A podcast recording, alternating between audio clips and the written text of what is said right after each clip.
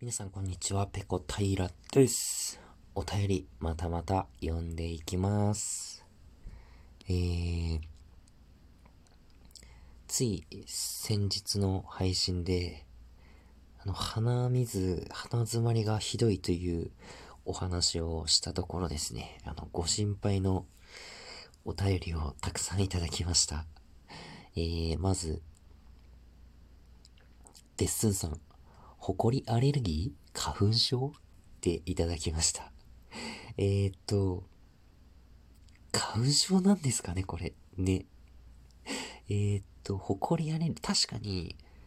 あの日の収録の前には、実は、買ったばかりのハンディタイプの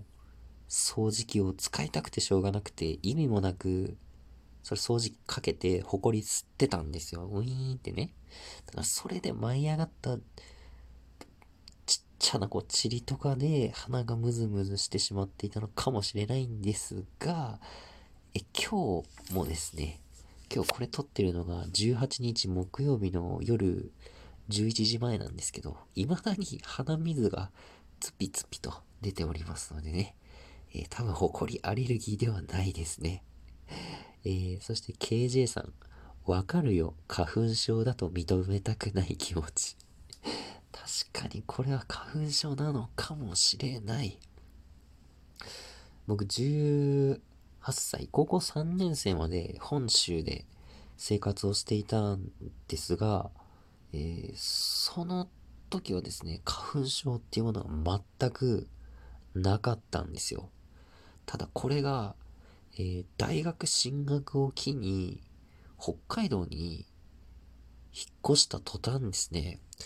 そうだな、何月ぐらいだった ?5 月から6月ぐらいにかけてですかね。あの、鼻水と目のかゆみがひどくてひどくて、で、どうやら僕は、その北海道に、まあ、よく生えている白樺っていう木の花粉アレルギーだったみたいなんですよ。なのでその白樺の花粉が飛ぶまあ、5月とか6月とかが毎年、その症状がですね、鼻水、鼻詰まり、目のかゆみっていうのがひどくてですね、あの、毎年毎年苦しんでましたね。で、まあ、北海道の植物の花粉だからこんなに苦しむんだろう、苦しむのかなと思ってたんですが、それからですね、こう、本州にまた帰ってきた時も、また花粉アレルギーが出るようになったんですよ。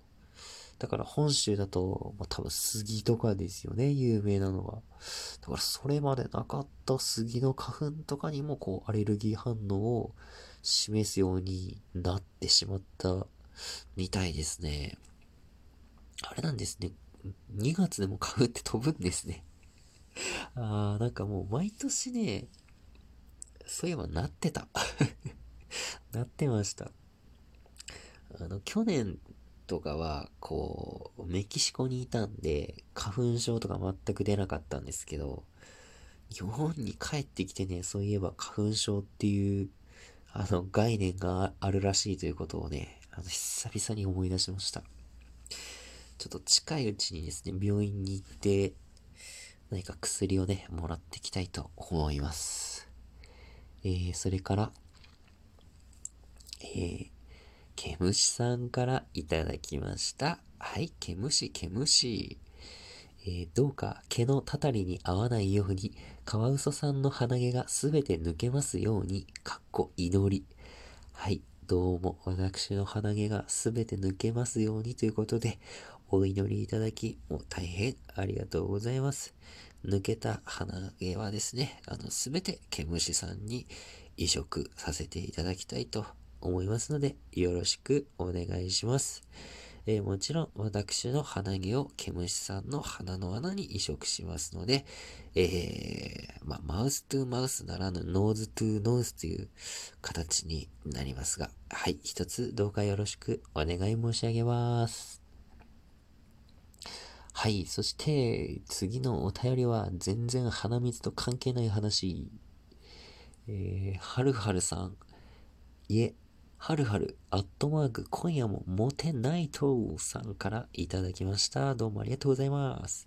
はじめまして、田中邦衛さん。最近、ラジオトークで配信を始めたはるはると申します。ラジオトークで精力的に活動されている国枝さんに質問があります。新米トーカーにとって大切なことって何ですか？ではまた。えー、これ多分ほとんどの皆さんは何言ってんだ？田中邦衛ってって思うと思うんですが、以前の生配信で、まあ、偶然生まれた、えー、なんつったっけ？田中ペコエ？田中ペコエっていうキャラクターが偶然生まれてしまって、まあ、ある映画に出てくる田中邦衛のなんかモノマネになったんですよね。それでなんかあの、この田中邦衛っていうね、ワードを使って、はるはるさんからお便りをいただいて、いただいたんですが、そっちの田中邦衛の話はちょっと広げるとわけわからなくなるので あとちょっと割愛しますね。で、新米トーカーにとって大切なことって何ですか？ということでご質問なんですが、え皆さん、ちょっと忘れちゃいませんか？この私も新人ですよ。はい。なんかあの皆さんもうずっと前からやってるんでしょ？あんたみたいな感じで、えー、お話をされることがちょこちょこあるんですけれども、私始めたのは、12月の、昨年12月の下旬なので、まだ2ヶ月ぐらいですかね。で生配信に至っては、それよりももっと始めたのが遅いので、まあまあ、それぐらいの経験しかないんですよ。えー、気をつえ、大切なことって何ですか？大切なことって何ですか？あー。あんまり考えたことないですね。あ、もしかしたらこれが答えになってるのかもしれません。あの大切なことって何だろうってあまり考えすぎないこと？がもしかしたら大切なのかもしれませんね。あの、皆さん、日々、こう、生活のために仕事をされていると思うんですけど、もうその時に、もうめちゃくちゃ頭も使うし気も使ってると思うんですよ。だからこのラジオトークっていう世界ぐらいでは、あの、そんなにね、頭も気も使いすぎないで、自由にやればいいんじゃないかなって思います。何の責任もないですしね。別にその自分が好き勝手にやって失敗したとしても別にそれで会社を辞めなきゃいけないとかあの家族の安全が脅かされるとかそういうことは全くなくもういわばノーリスクでいろんなことができると思うのでまあ何でもやりたいこと興味があることを自由にやってみればいいんじゃないかなっていうふうに思います。そしてそれが許されるのがこのラジオトークという場だと思うので、まあ真面目な人ほどいろいろああしなきゃとかこうしなきゃとかこうであらなければいけないみたいなことを考えてしまうかとは思うんですけれども、自分の頭の中だけで考えても、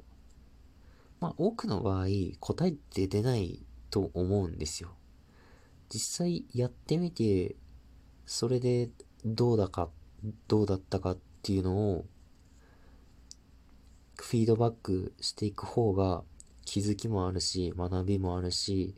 で、そこからいろんな人たちとの交流が生まれていったりとも、生まれていったり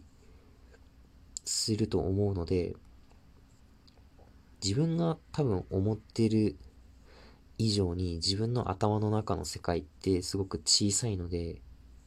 まあ、その小さい世界から飛び出していろんなことをやってみた方がいろんな気づきはあるんじゃないかなっていうふうに思います。あの、僕は、あの、大してあんまり考えてないので あのちょっとこの質問をね、僕に したのは間違いだったと思いますよ こんなことくらいしか言えません。はい。僕は自由にやってますんでね、ぜひ、はるはるさんも、えー、自由に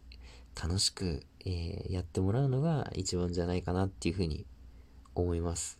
僕もそうですけど、はるはるさんも決して義務でやってるわけではないと思いますんで、やっぱり楽しく、のびのびやるのが一番じゃないかなっていうふうに思います。はい。それでは今日の配信はここまでです。次回、えー、やれたらやります。それでは、ペロンペロン。